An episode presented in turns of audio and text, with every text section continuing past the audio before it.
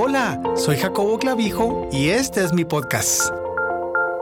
Un matrimonio se mantuvo orando a Dios por cinco años para que les bendijera con otro hijo, teniendo una familia de tres. Pero nada sucedía. Sin duda que su hijo de siete años comenzó a preguntarse si realmente Dios contestaba la oración. ¿Verdaderamente Dios contesta la oración? El problema no consistía en la habilidad de Dios para oír y responder la oración, sino en la habilidad de ellos en comprender y experimentar el poder de la oración de closet.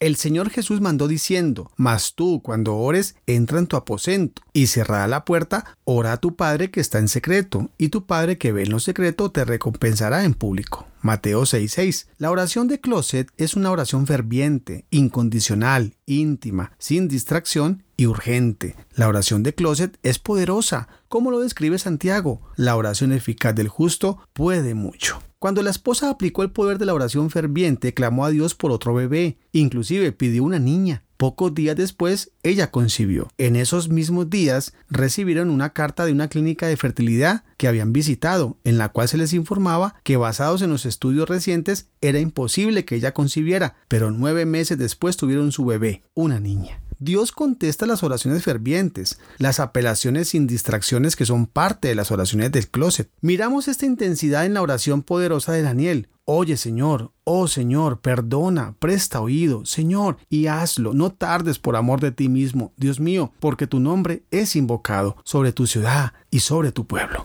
En esta oración encontramos otra clave de la oración de closet. La oración de closet también está basada en proteger el nombre de Dios y hacer avanzar su reino, en vez de promover nuestras agendas personales. Cuando traemos nuestra petición a Dios, ¿es para realzar nuestra reputación o para realzar el nombre de Jesucristo? ¿Es para hacer avanzar nuestro programa o es para hacer avanzar el reino de Dios? La oración se vuelve poderosa cuando relacionamos nuestras apelaciones a las metas que Dios tiene para nuestras vidas en el mundo. ¿Cuántas de nuestras oraciones son basadas conforme al modelo de oración de closet que Jesús nos dio? Santificado sea tu nombre, porque tuyo es el reino y el poder y la gloria. De ahora en adelante, trata de presentar las necesidades por las que has estado orando y evalúalas sobre la base de cómo se relacionan a la reputación de Dios, de su poder, de su reino y de su gloria. Y después, y enciérrate en tu closet de oración y haz una oración ferviente basada en esto y mira lo que Dios obrará.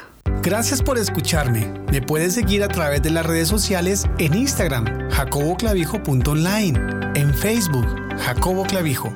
Te espero en el siguiente episodio.